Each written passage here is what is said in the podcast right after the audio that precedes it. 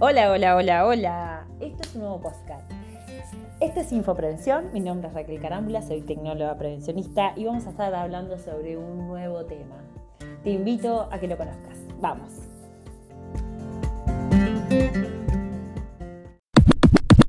Hola, ¿cómo están? Acá estamos en otro espacio. Me había tomado como unas mini vacaciones con tantas cosas y bueno, y acá volviendo, las tareas de madre que nos pasan a todos, a todos. Bueno, vos también te debe suceder que sos mamá y me estás escuchando también.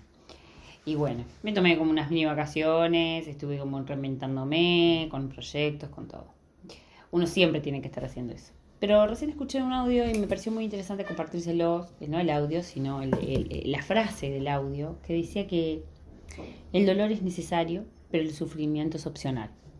Cuando hablamos de dolor, creo que a todos nos pasa de que ya sabemos lo que es un dolor, es algo que sufrimos, que lo padecemos y que nos duele, lo sentimos.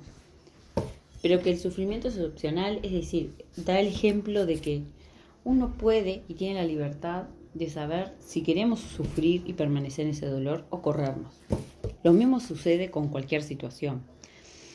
El otro día hablaba con una vieja compañera varias, que con esto de la pandemia han sufrido mucho el tema de la depresión. Todos lo hemos sufrido, un poco más arriba, más abajo, pero creo que nos ha tocado a todos el tema de la depresión.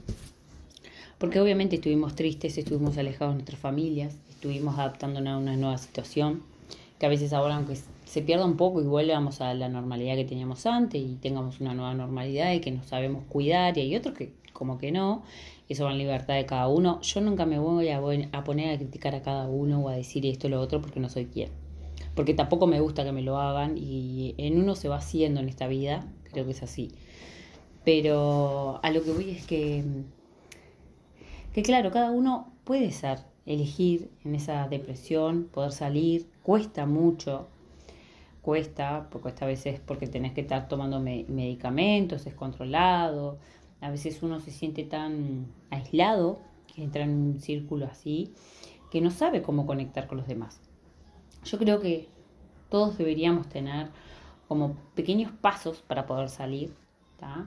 Nos cuestan, nos pueden decir. Yo sufrí muchas veces depresión por muchas pérdidas personales que tuve, más allá de que casi yo también estuve a punto de, perderme en, muchas cosas y situaciones de accidentes.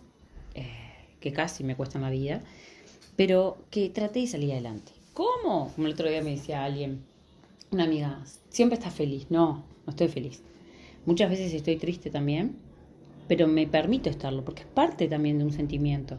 Creo que son emociones que no los enseñaron a manejar cuando éramos pequeños, nuestra generación. Y estar tristes, estar depresivos, estar enojados, estar frustrados, estar con ira, son emociones que tienen y están buenas que existan, porque son parte de nosotros. No está bueno, por ejemplo, ver una persona 100% feliz, porque es mentira. Esa persona tiene que pasar por un montón de situaciones y emociones para poder no solamente conocerse, sino manejarse con los otros. Y también parte de tener eso de que cuando estás triste o estás deprimido o estás pasando por una situación, abrazar esa emoción ¿sí? Abrazar, digo, de, sí, aceptarla, reconocerla que estás mal, reconocer que va a ser pasajero, que como llueve, como se dice en los ejemplos, va a parar y va a salir el sol. Es lo mismo con las emociones. Esa emoción va a parar en su momento y va a salir el sol. ¿Qué pasa cuando estoy con esa emoción? Una depresión o algo, no agudizarla. Es decir, esos pensamientos catastróficos, esos pensamientos horribles que te pasan en la mente, dejarlos pasar. Tipo, sí, escucharlos, todo, pero no hacerle caso a la mente, porque la mente los va a bombardear siempre con las cosas peores. Nosotros tenemos que alimentarlas con cosas positivas y en esos momentos como no surgen cosas positivas. Entonces, lo que te invito desde lo que yo he practicado es, bueno, esos días me apronto un mate, me levanto, hago las cosas rutinarias de la casa, si tengo que ir a trabajar lo hago. Trato de poner la mejor cara, porque a veces cuesta acompañar las emociones trato de, eh, si tengo personas allegadas, conocidas, familiares, digo, mira, estoy en un momento complicado, no tengo ganas de andar en esto, eh, pongo como un stop a las personas que capaz que no me conocen tanto, las escucho, no doy opinión, porque siempre vas a sacar la peor opinión en esos momentos, entonces se va agudizando y se va generando unas consecuencias después que no están buenas, porque cuando pasa eso que pasa el sol, que entra, digamos, esa salida del sol, te encuentras con una situación que no te gustaba. y es todo consecuencia de lo que está, del estado de ánimo de antes. Entonces, es como que, sí, no es que encapsularte, sino generar otras vías de escape. Salir a caminar, 5 minutos, 10 minutos, aunque no tengas ganas, salir en jogging, no importa, darte la vuelta a la manzana, ponerte a ver alguna serie motivacional, aunque te parezca una mierda en ese momento. Eh, hacete algo rico, aunque sepas que estás a dieta y que te estás cuidando, no importa, sí, date ese permitido, vas a volver a retomar esa dieta.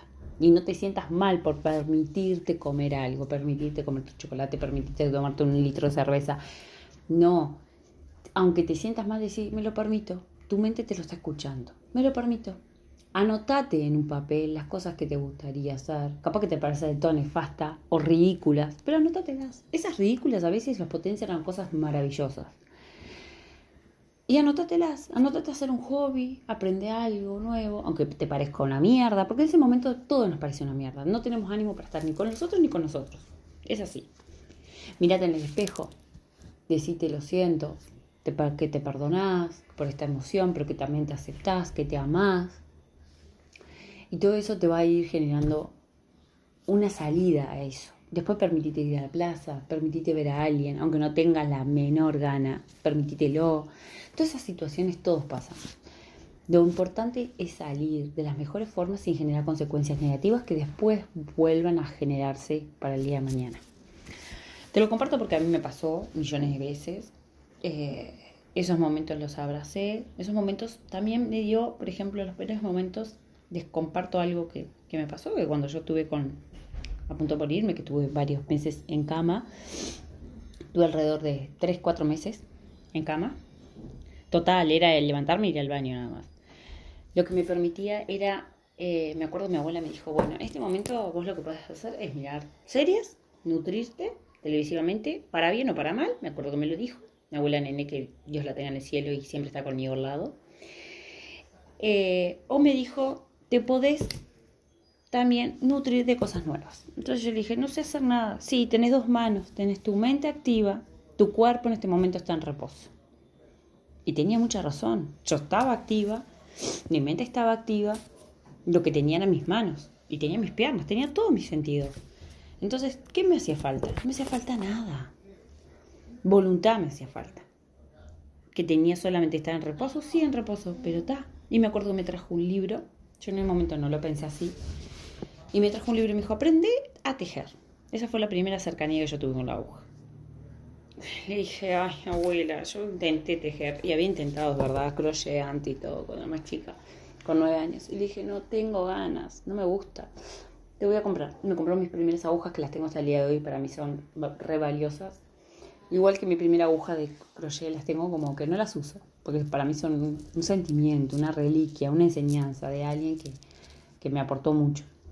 La de crochet me acuerdo me la regaló una amiga de mi madre, Judith adoro a Judith porque me enseñó, me acuerdo, me enseñó a hacer los patrones de círculo. Y después, bueno, tuve que experimentar salir de eso para no irle a romper cada rato los huevos. Me acuerdo que, mm, hablando mal y pronto, todo, disculpen el vocabulario. Me acuerdo que empecé a mirar vídeos de YouTube. Pero lo que voy es que me empezó a traer, empecé a practicar, no me salía tres pepinos un buzo, ni nada de por así de estilo. Empezaba a hacer patrones, tejía por tejer y me acuerdo que hice mi primer buzo en, en ese tiempo de reposo, que después empecé a salir y empecé a tener mi vida de a poquito incorporándome. Pero me acuerdo que me había dado esa pasión de, de eso que me había gustado. Y me acuerdo que intenté hacer un buzo. Me acuerdo que el buzo me quedó para dos personas de mi tamaño en ese momento. Ah, era impresionante lo grande que me había quedado. A mi abuela le dije, no sé tejer. Y mi abuela me alentó nuevamente y me dijo, sí, sabes, lograste hacer un buzo. No le diste al talle, pero lo lograste hacer. No te rindas, volvelo. Lo desarmas. Me enseñó cómo volver la lana en sí y a volverlo a tejer. ¿Y saben qué? Fue la primera de muchos usos, lanas, de todo que hice después. Después me, dio un, pasa, un tiempo que no lo quise y después lo volví a retomar. Muchas veces me sirvió para salir adelante cuando me quise independizar y en otros gastos cuando mis padres estaban separados, que también uno las pasa. hasta independizado en sus cuentas y todo, me ayudó pila, pila, pila. Es decir, esa pequeña enseñanza de ese momento que yo lo veía catastrófico, aburrido, depresivo, algo que no lo tenía pensado, que me parecía ridículo, que no sabía, me ayudó a salir adelante el día de mañana. Y me dijo enseñanza a no bajar los brazos, a no... Por eso muchas veces hay gente que me dice, no te bajas los brazos, no te cansas. No, es que tengo mucha enseñanza de vida y tengo aún más para aprender, que por eso no bajo los brazos. Sé que la vida siempre te da, cuando sos agradecido, yo soy agradecida de esta vida y agradecida de los míos, y hay gente que no me conoce profundamente, me ha conocido una parte de lo que yo le he permitido que me conozcan. Los que sí me conocen realmente son los que yo, mi hijo y mi pareja. Y de ellos yo le doy el 100. Si puedo dar más, doy. Y a veces hasta yo misma me estoy desconociendo y a veces aprendiendo cosas nuevas mías. Entonces, por eso cuando a veces otra persona te puede juzgar y decirte esto en un estado depresivo, lo que sea, cómo sos, no le hagas caso, porque eso no sos. Ellos, vos les permitiste conocer una parte de vos, no todo. El todo siempre está en uno y que uno se puede reinventar y decir esta persona no la quiero, no me hace bien esta personalidad, no, y te hundís en tus depresorios, miserias y todo y vuelves a reinventarte y vuelves a ser una mejor versión tuya que vos querés. Por eso las personas siempre se quedan con una partecita nuestra de lo que les permitimos eh, mostrarle y enseñarle. Pero a mí me dejaron muchas enseñanzas de lucha, de salir adelante, de guerrera. Y te digo que se sale, se sale de todas. Siempre está lo que la mente te va a bombardear de millones de cosas. La gente aún más, pero no le tenés que hacer caso. Eso lo he aprendido con mucho tiempo. Las podés escuchar y tomar, sí, ah, un consejito. A veces le decís que sí, aunque no lo quieras tomar y que vaya al pase. Pero vos lo que tenés que permitirte es darte vos tus propios consejos y de permitirte vos autoconocerte. Y reventarte y, saber que no sos un fracaso. Los fracasos, para mí, los fracasos o las situaciones de depresión o lo que sean, sacan lo mejor de uno. Las peores situaciones. La persona que no ha pasado por fracasos, que no ha pasado por luchas, que no se ha caído, que no ha tenido situaciones, esa persona no sabe lo rico de sacar las situaciones de lo peor. Es decir, de esas situaciones peores, nefastas que uno puede tener, se sacan las mejores cosas. Porque a veces no las ves y son un diamante y las vas a potenciar el día de mañana. No digo que sea diamante igual a, dinero, a que logres un montón de dinero, sino al enriquecimiento personal tuyo. Que vos digas, esto era lo que yo quería para adelante. Y te sientas súper realizada para vos misma o vos mismo y no para el entorno tuyo. Pero vos después, obviamente, a veces se repercute y podemos entrar de que cuando uno cambia, todo cambia alrededor. Sí, podemos entrar en un montón de temas. Pero digo, vos buscar tu propio enriquecimiento. Es decir, a veces hay personas que no sabían cocinar y con la pandemia potenciaron eso y les encantó y saben súper cocinar, sacan súper emprendimientos súper maravillosos y todo. A eso voy.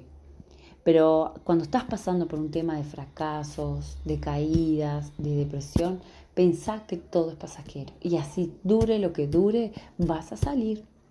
Nutrite con cosas lindas, con libros de autoayuda, de metafísica, de Luisa Hay, de, tenemos de otros libros de aquí ahora.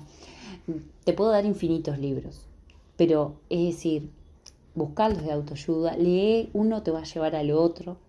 Cada libro es personal para cada persona.